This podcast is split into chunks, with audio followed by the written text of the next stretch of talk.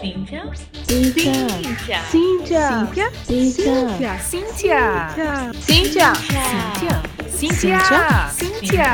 Cíntia. Prazer, somos Cíntia.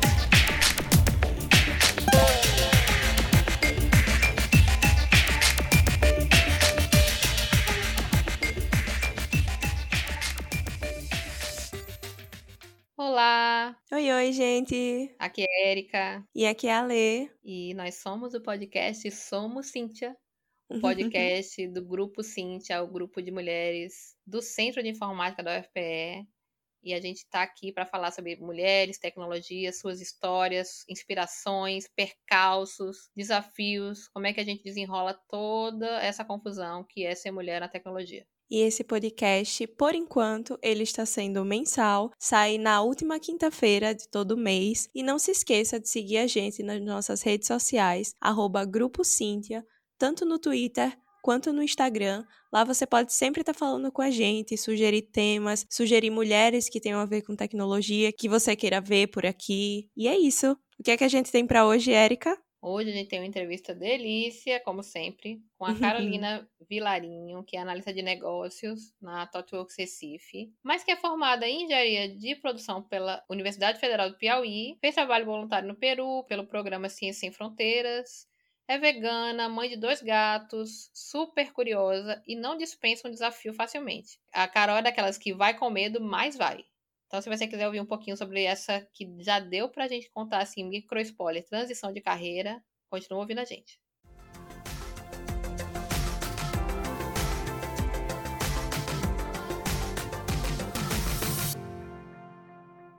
Carol, que já sabe tudo desse podcast, sabe que a gente começa perguntando quem é você na fila do pão. Carol passou horas pensando nessa resposta. Mentira, tô brincando. Carol, quem é você, Carol? Quem é você, Carolina? Pior que eu passei um tempinho pensando mesmo. Tava escutando vocês hoje. Vamos lá, quem sou eu? É, meu nome é Maria Carolina, mas todo mundo me chama de Carol. É, eu tenho 27 anos, eu sou de uma cidade bem pequenininha no interior do Piauí. Eu gosto de falar isso porque eu acho que ser de uma cidade muito pequena define muito a minha relação assim com as coisas, com o mundo. Eu sempre digo que eu sou muito curiosa, então eu acho que quando a gente é de um lugar muito pequeno, a gente quer muito ultrapassar os limites, né, desses lugares. E aí eu sou de lá. Depois eu tive o privilégio de ir para a capital estudar, me formei, fiz universidade. Eu digo que eu vivi muito a universidade, então tudo que dava para fazer, eu fazia, tudo que eu achava interessante assim, eu queria testar porque eu também sou uma pessoa muito indecisa. Então eu vou ali testando um pouco de tudo que mais? É isso. Depois da, da, universidade, as portas do mundo elas se abriram para mim assim e consegui viver em vários lugares aí pelo mundo, alguns lugares. E agora eu tô em Recife. Acabei de mudar para cá. Sou mãe de gato. Eu adoro bicho, adoro animal. É por isso também que eu sou vegana. E acho que é isso. Pleníssima já. Ave Maria. Então, Carolina, de onde é que surgiu, assim, o seu interesse por tecnologia? Claro que a gente vai conversar mais um pouquinho sobre aí uns spoilers de transições em áreas, mas assim, por tecnologia, por computação, você disse que veio do interior do Piauí. De onde é que surgiu esse seu interesse?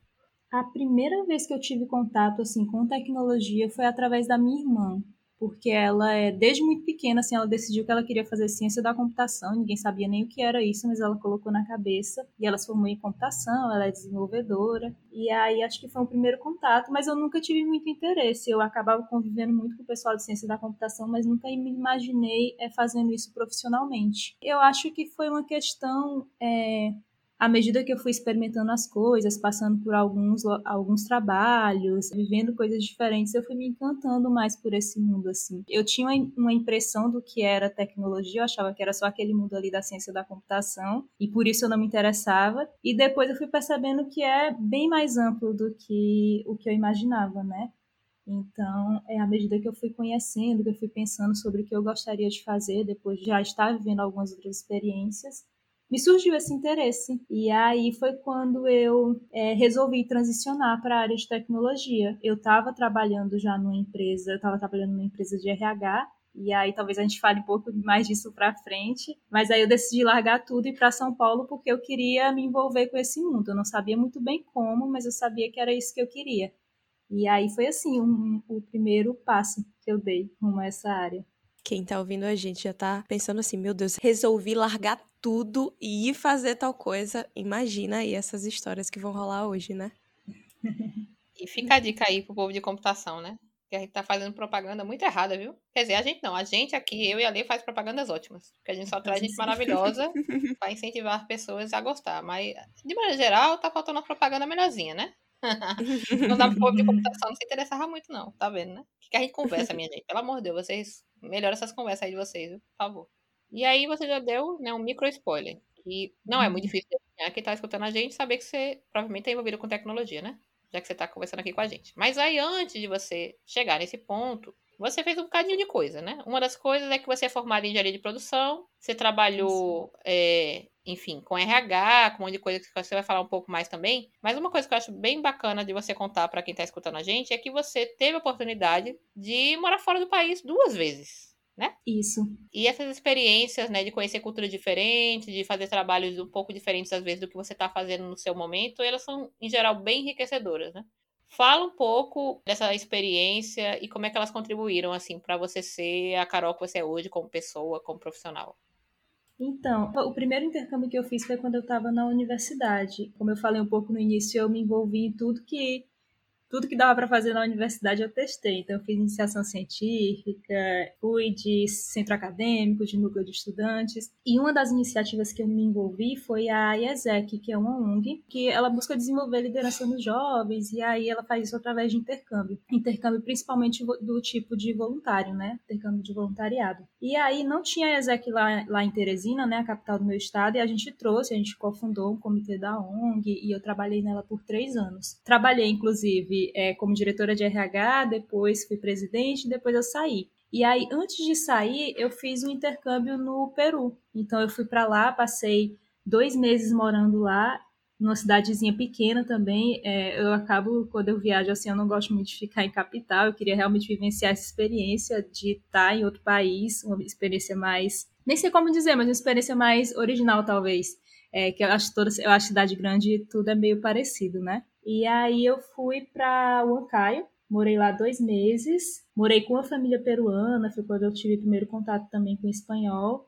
E foi incrível, assim, foi uma experiência que me transformou completamente. Nunca tinha saído de, do Brasil, quase não viajava, assim, para fora do estado também. E aí, para mim, foi muito transformador. Eu lembro, eu lembro muito bem quando o avião estava pousando no Peru, eu coloquei as mãos na cabeça e eu fiquei, meu Deus, o que que eu estou fazendo com a minha vida? O que que eu vim fazer nesse país que eu não conheço ninguém, para fazer voluntariado, ir para uma cidade que eu não conheço?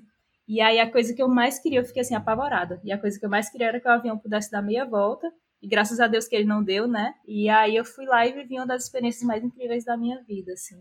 Então eu sempre guardo esse sentimento, esse medo que eu senti quando o avião estava pousando, porque eu senti ele de novo outras vezes. Sempre que eu sentia esse medo, eu lembrava, não, é porque alguma coisa muito massa, alguma coisa muito legal está prestes a acontecer. Vamos, vamos lá, vamos testar, vamos ver se vai dar certo. E aí foi isso. É, o primeiro foi o Peru, né? E depois eu voltei na universidade também, na época, ainda, ainda tinha o Ciências Sem Fronteiras. Então, é, eu costumo dizer que eu só entrei na universidade porque eu queria fazer Ciências Sem Fronteiras. Porque eu lembro que eu estava assistindo TV, assim, eu estava no ensino médio ainda, e eu via a propaganda do programa, assim, na televisão, ainda morando lá no interior. E eu pensei, é isso que eu quero. Eu quero entrar na universidade para eu fazer isso daí, viajar para outro país para estudar. Assim que eu pude, né, depois que eu saí dessa ONG, lá em Teresina. Eu me inscrevi no Ciências Sem Fronteiras, passei e fui para a Espanha. E aí eu passei um ano lá na Espanha, estudando, numa cidade no sul que se chama Málaga. E foi incrível, assim. Lá, quando eu fui para a Espanha, eu fui muito com a intenção de fazer é, matérias, viver coisas que eu não tinha oportunidade de viver é, na minha universidade, né, na Universidade Federal do Piauí, na UFP. Fiz matérias que eu não tinha lá, dentro da grade da UFP fiz matérias, fiz matérias de tecnologia, gestão de projetos, outras várias matérias assim que eu não tinha. Tive a oportunidade de estagiar lá também. E é engraçado que de novo, eu o meu estágio ele foi no, numa ONG, era tipo uma associação assim da cidade, e aí eu passei alguns meses estagiando lá. E foi uma experiência muito rica, assim. Conhecer gente de todo canto, é, conhecer gente do Brasil inteiro também, porque isso era, era muito legal do programa. E foi muito transformador também. Foi uma segunda experiência completamente diferente. e que me transformou completamente. Tem muitas coisas da minha vida depois que eu conquistei por conta de coisas que eu aprendi, que eu desenvolvi enquanto eu estava morando lá na Espanha. Então, eu sou muito grata a, a, esse programa, né, ao Ciência Sem Fronteiras, porque mudou completamente a minha vida. E eu conheço muita gente também que teve a vida transformada pelo programa. Eu conheço também muita gente. Pena que não tinha quando eu estava fazendo faculdade. é, foi muito bom. E não tem mais, sorte. né? Saudades dos nossos exes, nossos exes. Nossa, que, que saudade. Eu ainda tive sorte. Eu fui na última edição. Depois que eu voltei, acabou o programa. E aí, Carolina, você se formou, né? Trabalhou na área de recrutamento de pessoas, pensou até fazer mestrado na área de meio ambiente, passou no mestrado, foi aprovada, mas não começou. Uhum. E aí, num determinado momento, você se mudou para São Paulo, né? Investiu no curso de cinco semanas e foi trabalhar numa startup. O que uhum. foi aí que aconteceu nesse período com você? Você já sabia que você queria ir para a área de tecnologia? Você sabia que área específica você queria ir para a área de tecnologia? Ou você foi descobrindo? Como que foi esse processo? Então, nossa, foi um processo bem difícil. Acho que quando a gente está vivendo o processo, a gente não percebe assim o quanto, o quanto ele vai ser importante. E aí nessa época que eu estava me formando, Inclusive, eu escolhi, como eu disse lá no começo, eu sou muito indecisa, né? Eu escolhi engenharia de produção porque eu queria adiar a minha decisão de com que eu iria tra trabalhar por mais 5, 6 anos. Que a engenharia de produção é muito ampla, né? Tem 11 áreas aí para seguir, tem um monte de coisa para fazer. E aí, quando eu estava me formando de novo, não sabia muito bem o que queria, tinha experimentado algumas coisas, já tinha estagiado até em hospital, é, mas ainda assim não sabia muito bem. Só que tinha essa empresa em Teresina que eu achava muito legal, assim, que trabalhava com RH. E aí eu pensava, ah, das empresas que eu conheço aqui na cidade, essa é uma empresa que eu gosto. Eu vou tentar me aplicar, ver se eu passo no processo seletivo deles. E daí eu passei bem no finalzinho do curso, quando estava entregando o TCC, eu comecei a trabalhar enquanto eu terminava o curso ali nos últimos meses. Trabalhando com RH, queria experimentar porque era uma área também que eu já achava interessante. Eu sempre gostei de trabalhar com pessoas, com gestão de pessoas, inclusive com recrutamento, era uma coisa que eu gostava muito de fazer. E aí eu fui para essa empresa. Era uma empresa pequena, Enquanto isso, que quando a gente vai se formando, a gente sempre tem aquela dúvida, né? Aquele medo de nada dar certo. Eu já estava no processo, antes de passar nesse para essa empresa, eu estava no processo de seleção do mestrado em desenvolvimento e meio ambiente. Já tinha enviado pré-projeto, enfim, tinha feito tudo porque também é uma área que me interessa muito. Eu sou apaixonada, enfim, por essa área. E aí aconteceu que eu estava nos primeiros meses ali de trabalho na empresa e fui aprovada no mestrado. E o mestrado era integral, não dava para fazer as duas coisas ao mesmo tempo. Eu ainda fui lá, tentei conversar com o pessoal, mas não dava certo. Então eu tive que tomar essa decisão. Aí eu acho que foi um dos primeiros momentos assim que eu tive, não, agora eu tenho que focar em uma coisa. Ou vai ser meio ambiente, que é uma área que eu me interesso muito no mestrado, é, e seguir nessa área, ou vai ser agora aqui nessa empresa, seguindo com RH e vendo o que, que acontece. Depois de conversar com muitas pessoas, enfim, ver todas as possibilidades, pensar muito no que eu gostava, não gostava de fazer, eu decidi é, desistir do mestrado.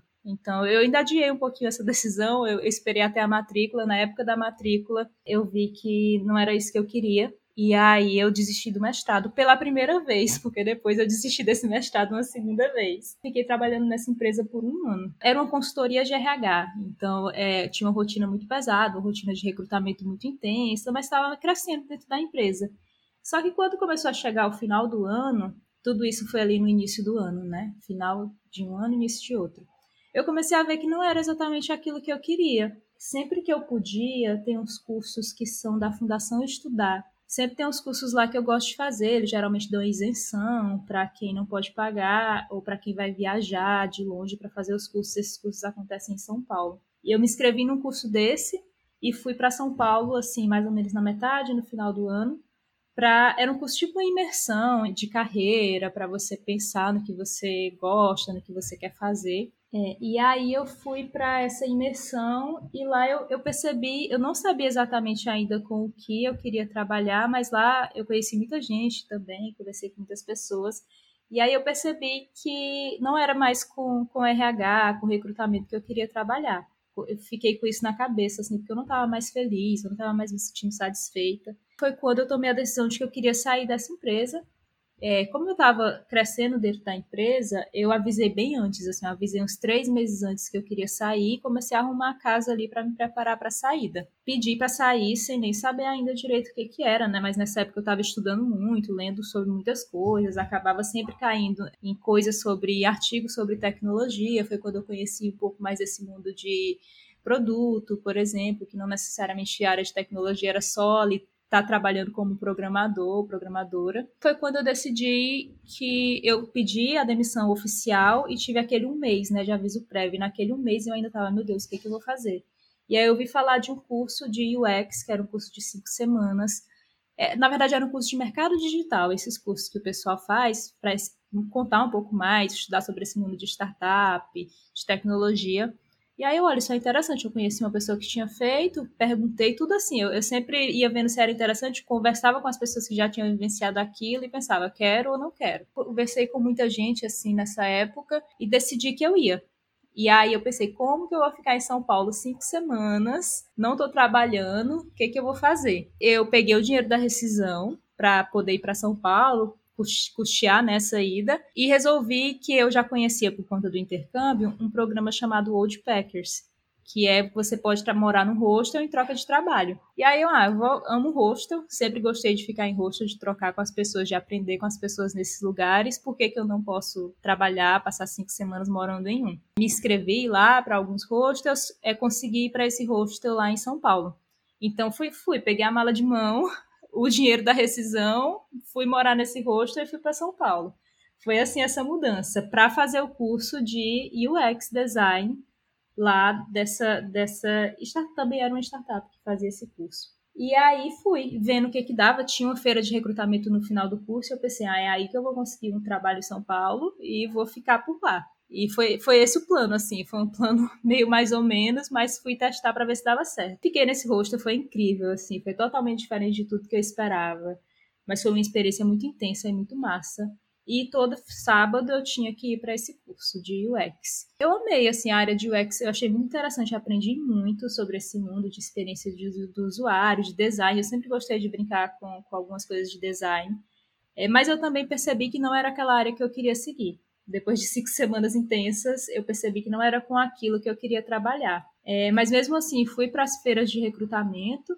E aí, numa feira de recrutamento, eu conheci uma, uma startup que se chama Social Miner. E nessa, nessa feira de recrutamento, enfim, explicando muito para todo mundo que eu estava lá em São Paulo, que eu queria é, mudar para essa área de tecnologia. É, quando eu percebi que eu não queria design UX, eu descobri um pouco mais do mundo de produto, né, também. E eu pensei, ah, talvez aqui seja um lugar que eu, que eu queira ficar me fizeram, essa startup me fez uma proposta, mas vejam só, foi uma proposta em RH.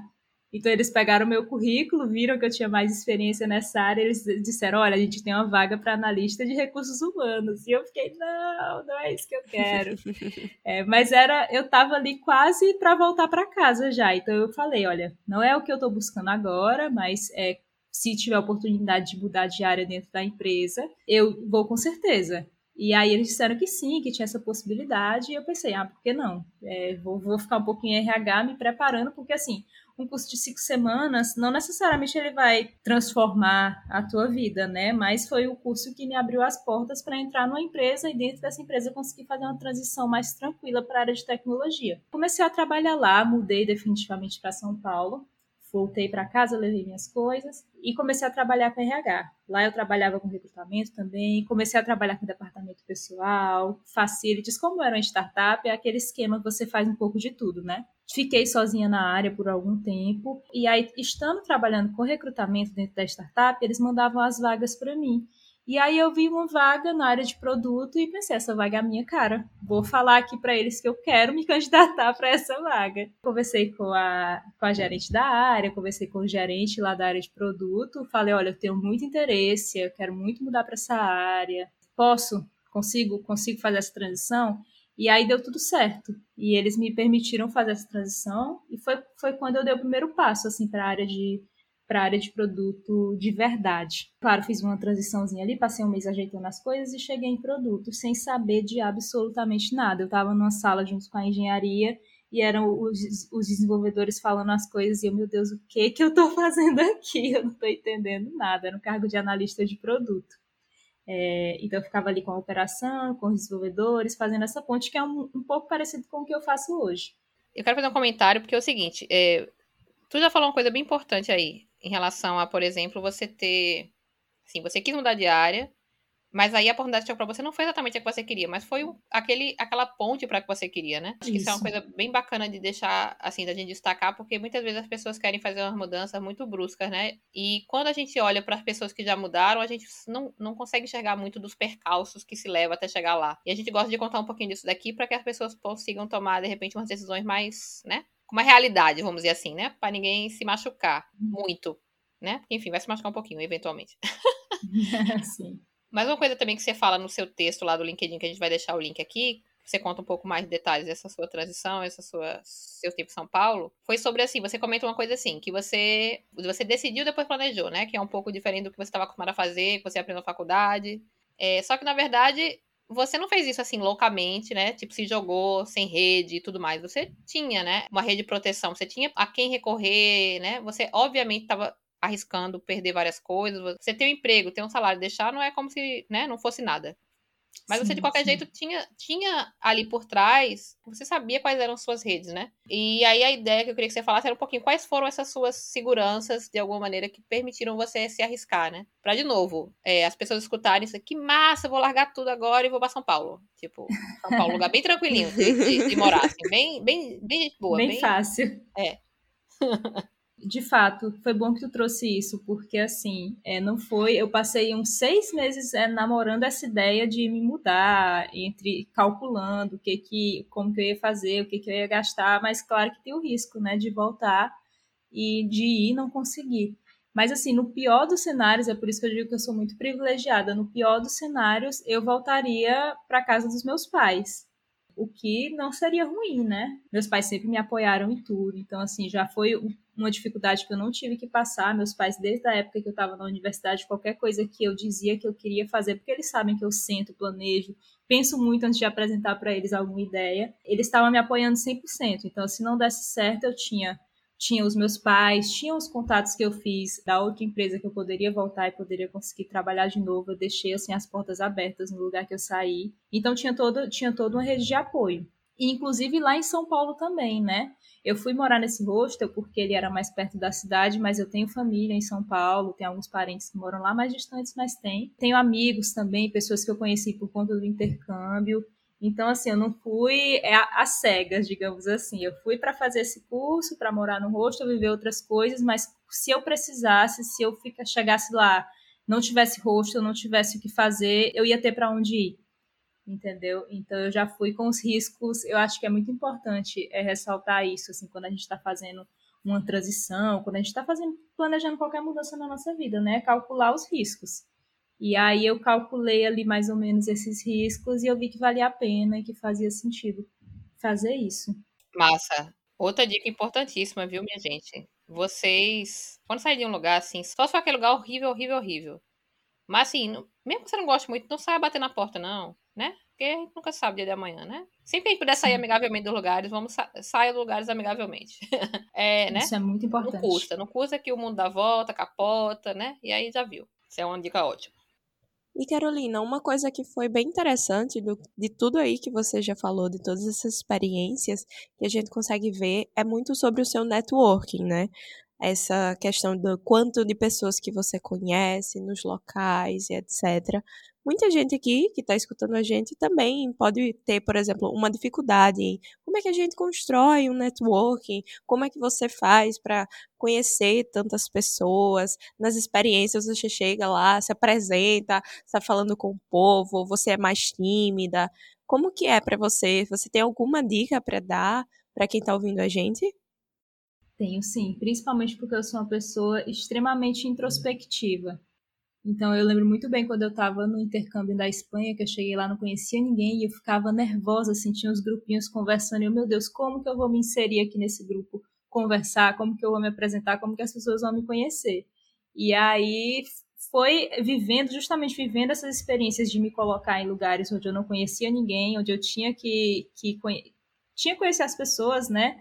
Tava ali, que eu fui aprendendo aos pouquinhos. Mas não deixei de ser uma pessoa tímida, não deixei, não, não sou aquela pessoa que chega no lugar falando com todo mundo até hoje, assim. Eu aprendi muito a respeitar isso, porque eu acho que a gente cresce vendo, principalmente agora com as redes sociais, né? A gente cresce vendo essas pessoas que falam muito, a gente sabe que comunicação é uma coisa super importante no mercado de trabalho, a gente cresce vendo essas pessoas que fazem palestras e que para você se dar bem você tem que ser extremamente comunicativo. E eu ficava nessa pressão, né? Meu Deus, eu tenho que me comunicar, tenho que fazer networking, tenho que conhecer as pessoas. E com o tempo eu fui aprendendo o meu próprio jeito de fazer isso, assim, eu fui respeitando esse meu jeito introspectivo de ser e eu fui vendo que para mim funcionava muito melhor. Eu acho que quando você vai conhecer alguma pessoa, eu pelo menos é, tento ser muito genuína, assim. Não, não, não, vou ficar ali conversando com a pessoa, rindo do que ela tá falando ou qualquer coisa assim, só para fazer um contato. Eu acho que tem isso um pouco, às vezes, quando a gente fala de networking, as pessoas acham que é só pegar o cartão das pessoas, né? E pronto, formei minha rede de contatos. E não é isso, né? É, com a experiência, com o tempo, a gente vai percebendo que é muito além disso. É você ter interesses em comum e começar ali a conversar com a pessoa então, eu acho que quando a gente faz isso de forma mais genuína, mais intencional, isso é totalmente diferente. A gente acaba construindo uma rede muito mais forte, uma rede de contatos muito mais é, poderosa, assim, que sustenta muito mais a gente. E eu aprendi muito isso em São Paulo. Quando eu cheguei lá, é, o pessoal sempre me falava: Nossa, São Paulo é uma cidade que você se sente muito solitário. E eu achava que isso não ia acontecer porque eu conhecia algumas pessoas de São Paulo já. Mas não, nossa, bateu muito forte a solidão quando eu cheguei lá. Eu estava trabalhando, é, na época a gente trabalhava presencial ainda, né? Isso já era, isso era 2019. É, e eu lembro de almoçar sozinha algumas vezes, de não conseguir muito bem me relacionar com as pessoas, porque todo mundo já tinha o seu grupinho ali de amigos nessa nova empresa. E aí, mas foi aos pouquinhos, eu sempre tento ser muito paciente, assim.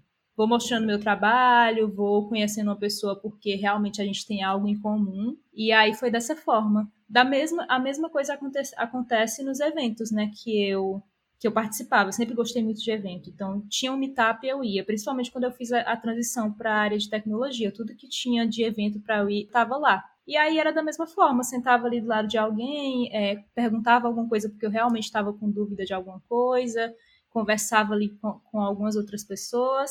E aí dessa forma eu fui conhecendo. Bem, foi uma forma bem orgânica, mas também foi bem intencional, né? De estar tá ali disposta, aberta a conhecer e ter interesse no que as pessoas têm para me dizer, no que as pessoas podem me ensinar. Eu acho que quando a gente se coloca nessa posição de aprender com os outros também é uma boa forma de criar essa rede de contatos, essa rede de apoio também. E foi assim, até hoje é assim. Show demais. E aí a gente chega no momento atual, ou pelo menos do ano passado para cá, né? Hoje você é uma uhum. analista de negócios de uma grande empresa de tecnologia, faz um trabalho incrível.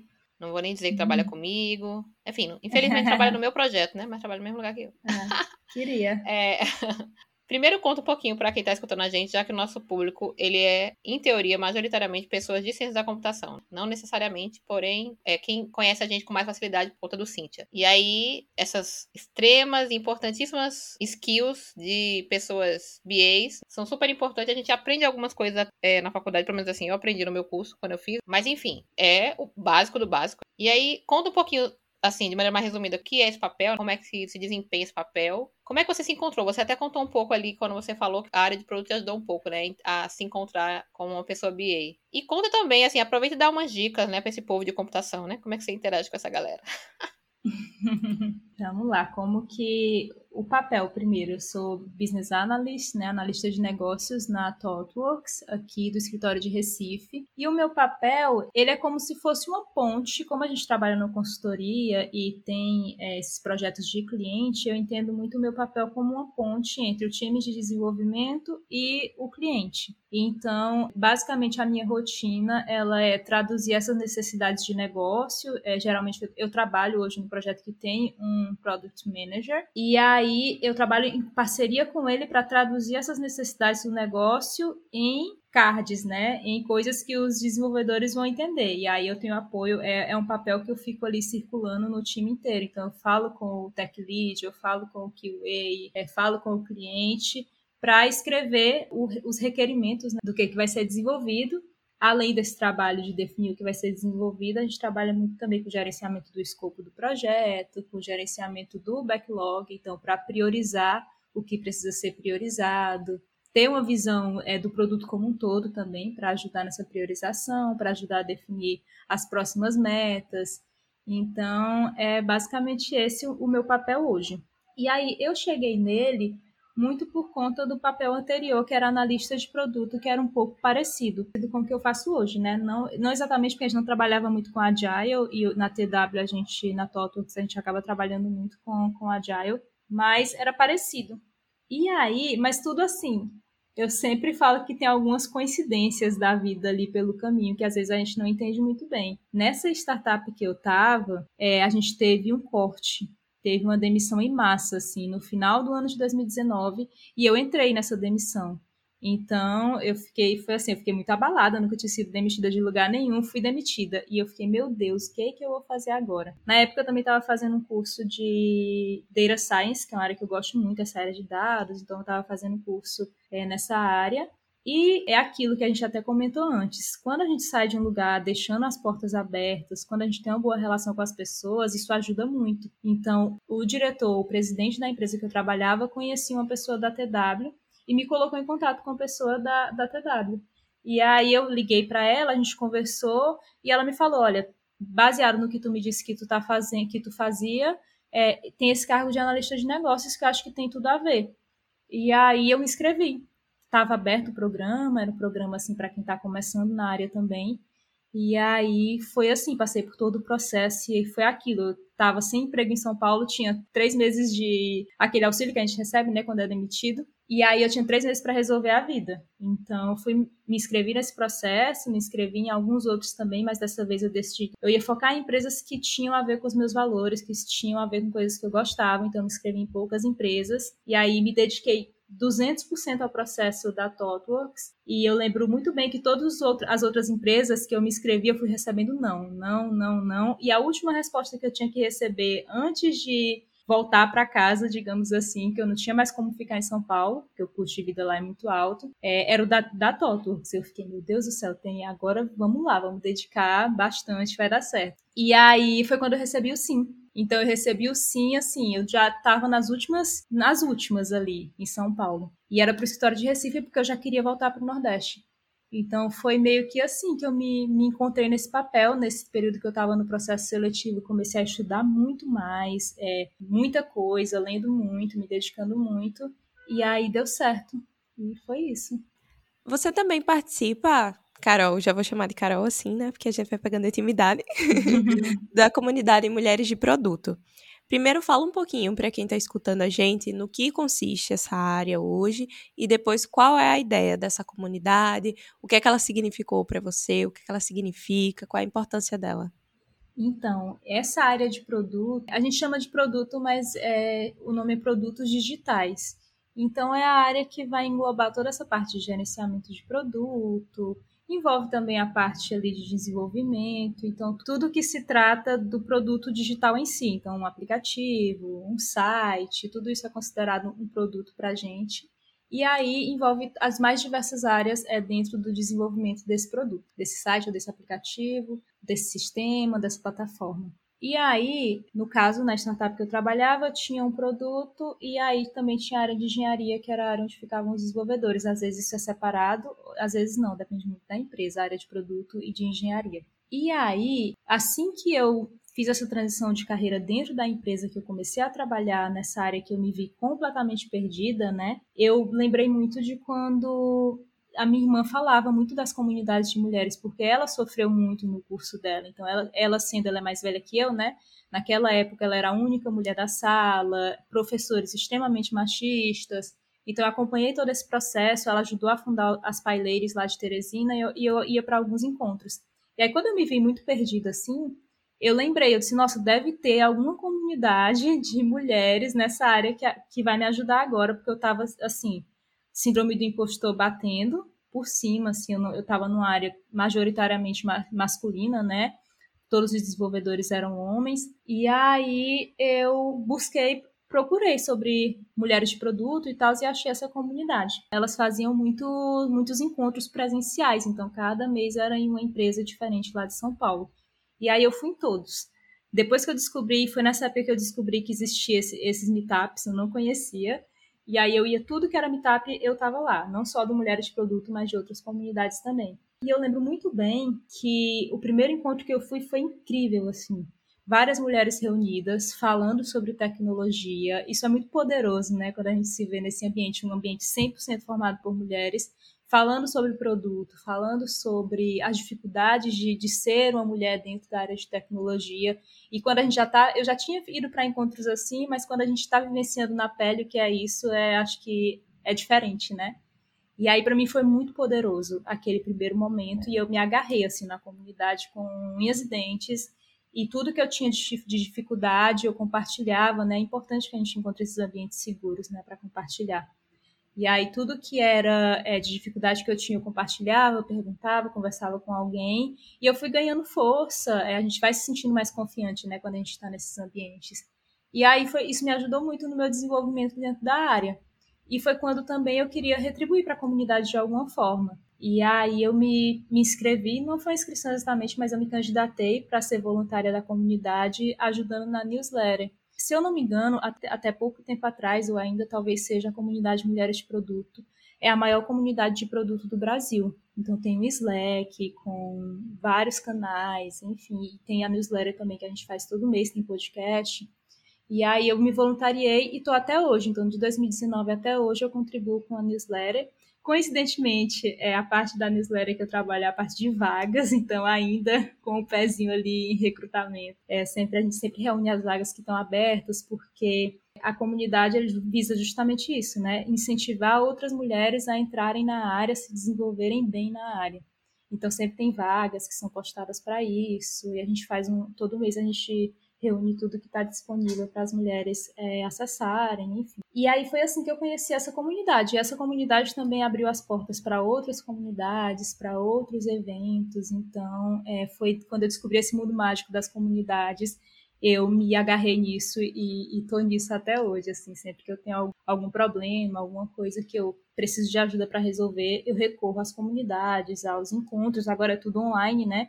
Inclusive, fica até mais fácil sendo online, a gente pode participar de vários eventos, mas foi assim.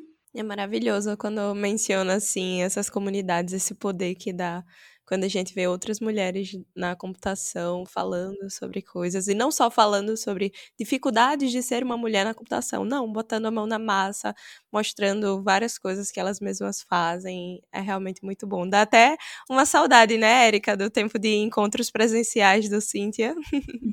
Nossa senhora, nem fale, viu? É maravilhoso. Ai, ai. É muito bom mesmo. Inclusive, foi em um dos encontros da comunidade Mulheres de Produto que eu conheci a TOTWorks. Já teve um, um meetup que foi dentro do escritório de São Paulo, da, da TOTWorks, e eu lembro que eu entrei lá e eu fiquei encantada, assim, eu fiquei, gente, essas mulheres aqui falando sobre isso dessa forma, que incrível.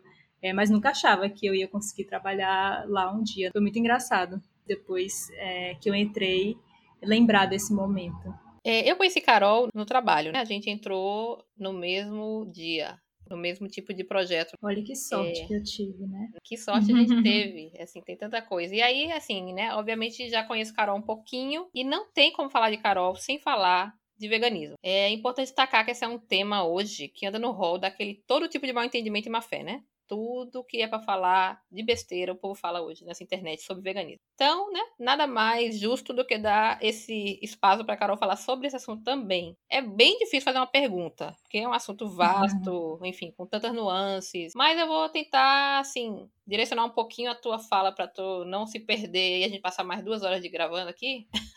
se deixar eu falo duas horas. Episódio especial sobre veganismo.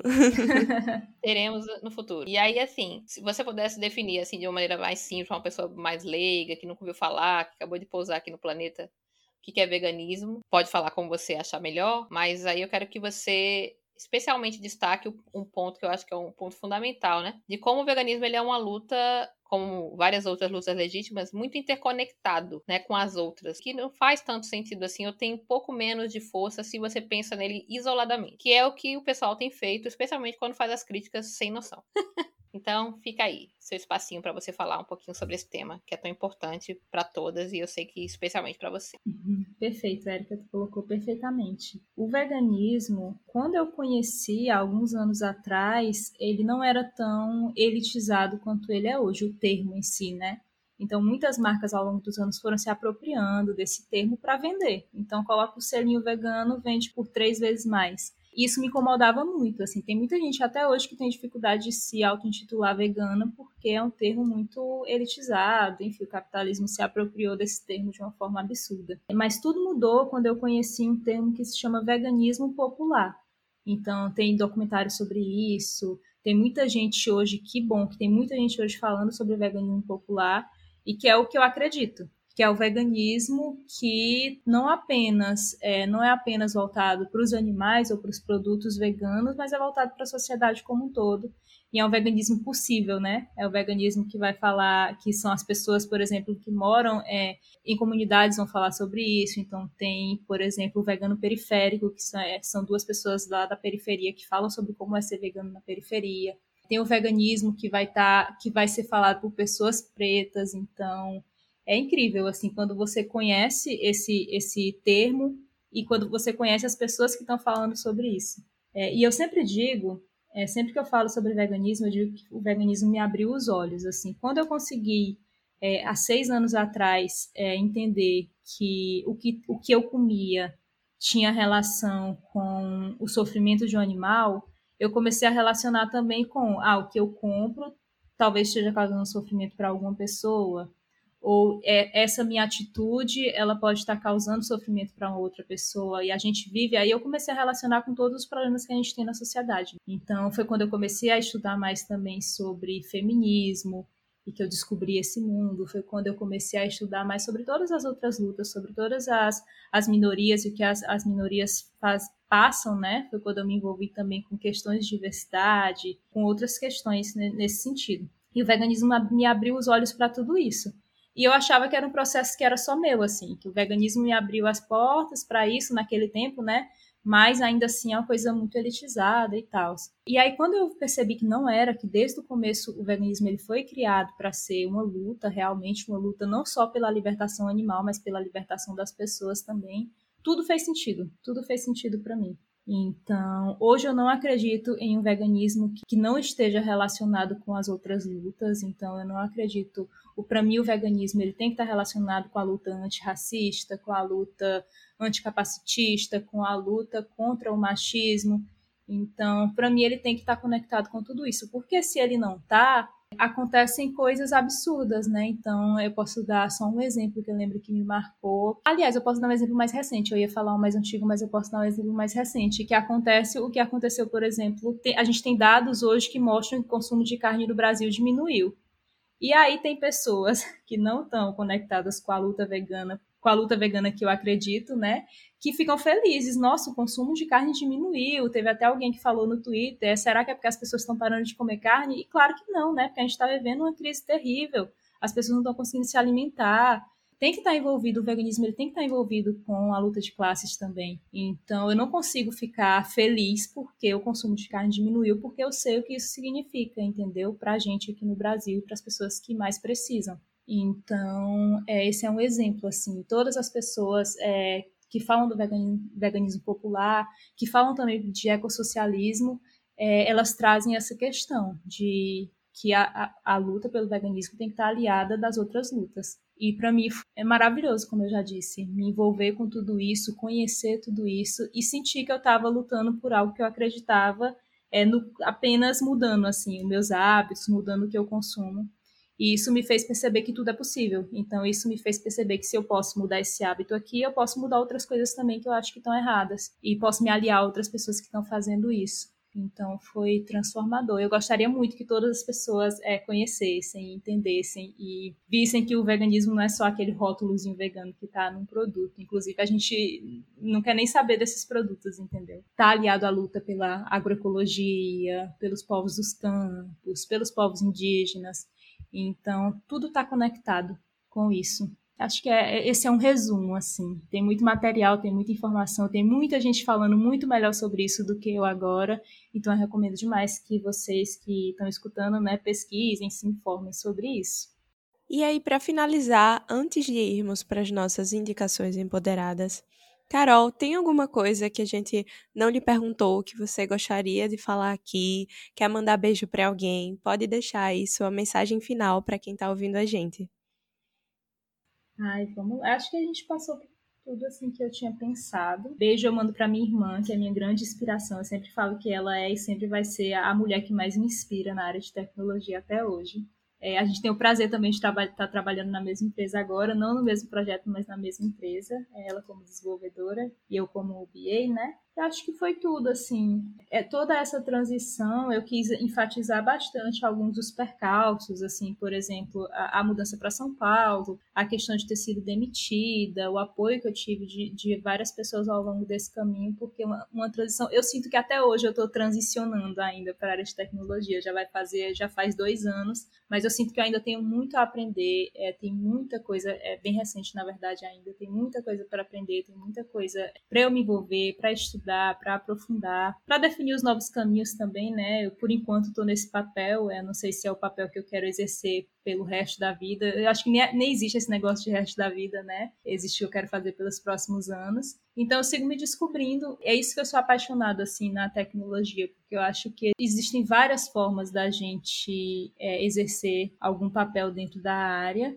E existe também muita coisa massa acontecendo na área. Eu, eu acho, eu fico muito feliz é, de ver, por exemplo, o podcast de vocês, de ver iniciativas sendo tomadas por mulheres ou por outros grupos minoritários, porque a gente tem que ocupar esses lugares, né? A gente não pode deixar que as grandes empresas formadas por homens brancos, héteros, cis, é, dominem a tecnologia, porque ela acaba ditando muito do que a sociedade faz, né? Então, eu fico muito feliz de vocês existirem, dos grupos que eu já conheci existirem também.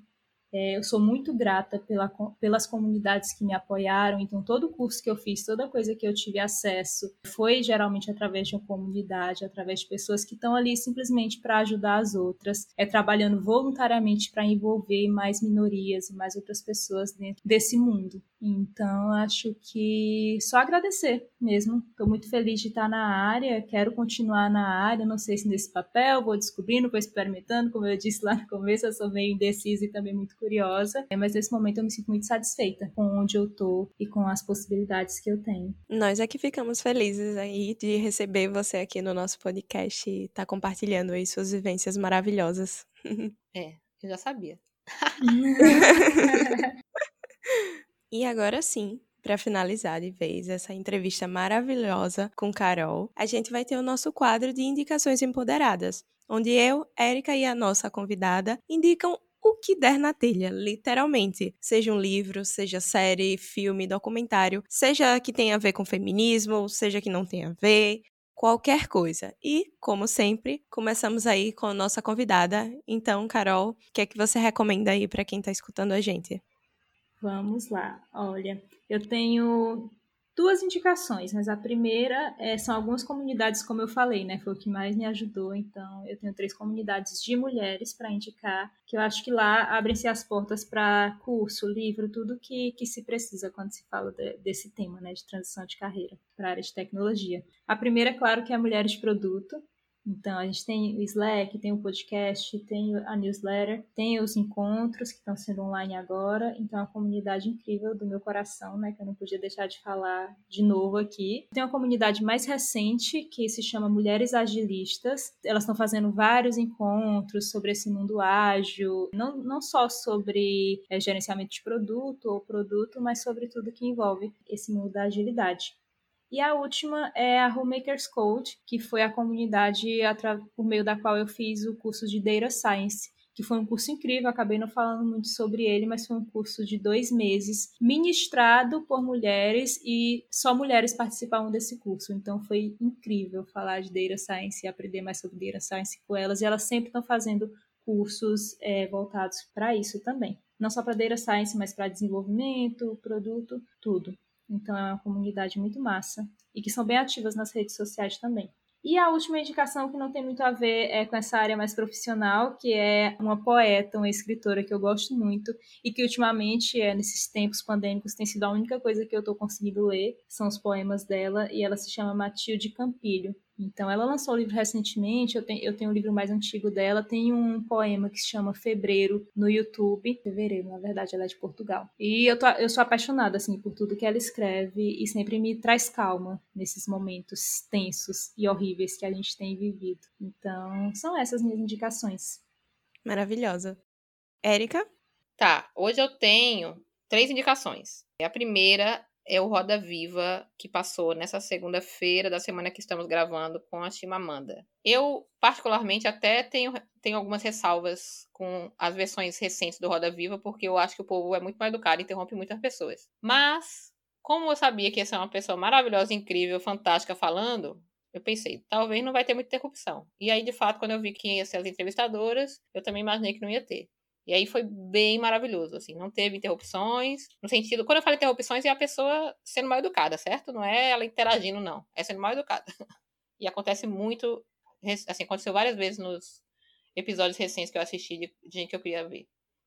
E aí esse time Amanda tá maravilhoso, assim, maravilhoso. Ela é, assim, uma mulher incrível. Se você não conhece, tem mil indicações para fazer dela, dos livros dela, do TED Talk dela, que são um dos mais né, ouvidos e vistos da plataforma. Ela falou muita coisa legal nesse, nessa entrevista. E aí eu tô deixando. A gente vai deixar dois links. Um é o do YouTube, que é o programa, né? Assim, o programa que passou no, na TV Cultura no dia lá. E aí ele fica gravado no YouTube, então dá pra ver também outros episódios, né? Outras entrevistas. E aí ele tem legenda, porque ela fez uma. Ela, ela fala inglês, né? E tem um link do Spotify para a versão do Roda Viva em podcast, gente. Porque eu descobri isso recentemente e amei. Porque eu sou meio ruim de assistir coisa no YouTube. Só que a versão do, do Spotify não tem legenda, né? Então, é, se você entender inglês razoável, você pode escutar, se você preferir. Mas tem a versão com legendas, né? De tudo que ela responde no YouTube.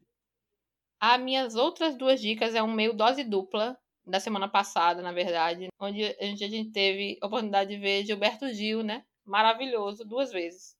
Então, uma é a live que ele fez São João, que tá no Globoplay e tá aberta, né, para quem não tem assinatura. Então a gente vai deixar o link, você não precisa ser assinante, pagar nada disso. Pelo menos estava até essa semana, né? Se não tiver mais, não é, não é minha culpa. Mas está, foi aberta e, e, pelo que eu vi, continua aberta. Foi uma live né, de São João linda, teve participação de Juliette, né, do BBB. E, assim, eu fico impressionada como esse homem não envelhece, né? Porque ele parece um jovenzinho, assim, cantando e dançando lá na live.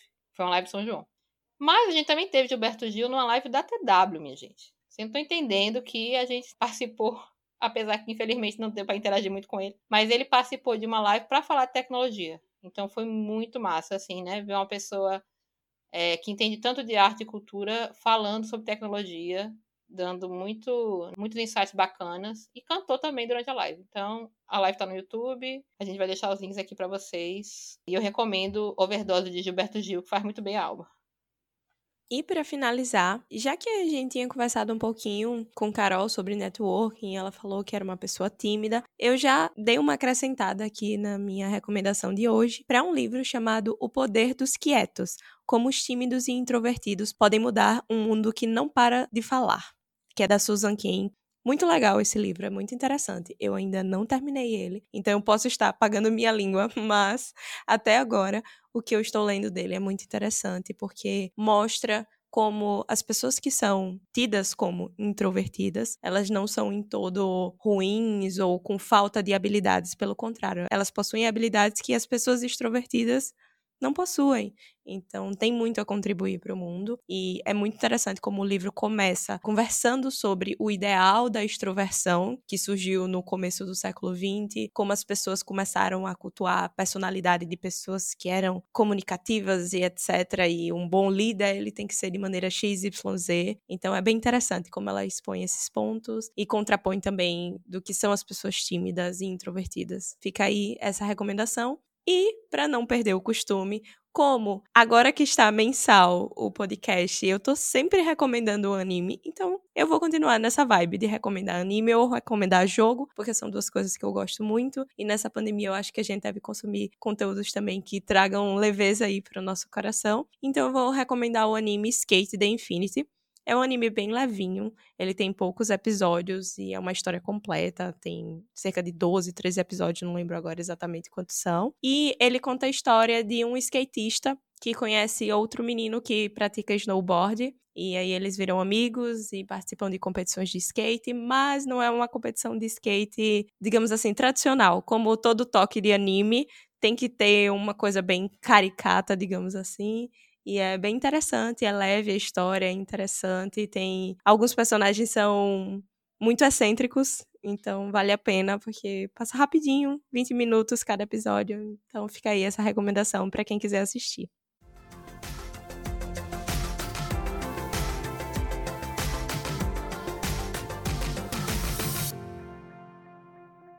E era isso, gente, por hoje. Esperamos que vocês tenham gostado de conhecer aí mais um pouquinho sobre Carol, essas experiências maravilhosas que ela veio compartilhar, as dicas e tudo mais. Não se esqueça de nos seguir nas nossas redes sociais, arroba Grupo Cíntia, tanto no Instagram quanto no Twitter. E quando você for compartilhar o episódio, quando você quiser dar suas dicas, seus comentários, Lembra de usar os hashtags Somos Cíntia e Mulheres Podcasters para que essa mensagem, essas conversas alcancem mais pessoas e assim a gente possa estar de fato criando uma comunidade bem mais bacana, onde a gente vai crescer, que é uma das coisas que a gente quer bastante, né? A gente quer que quem tiver interesse tenha a oportunidade de conhecer né, um lado bem mais legal da tecnologia que normalmente não é mostrado, como vocês escutaram no episódio.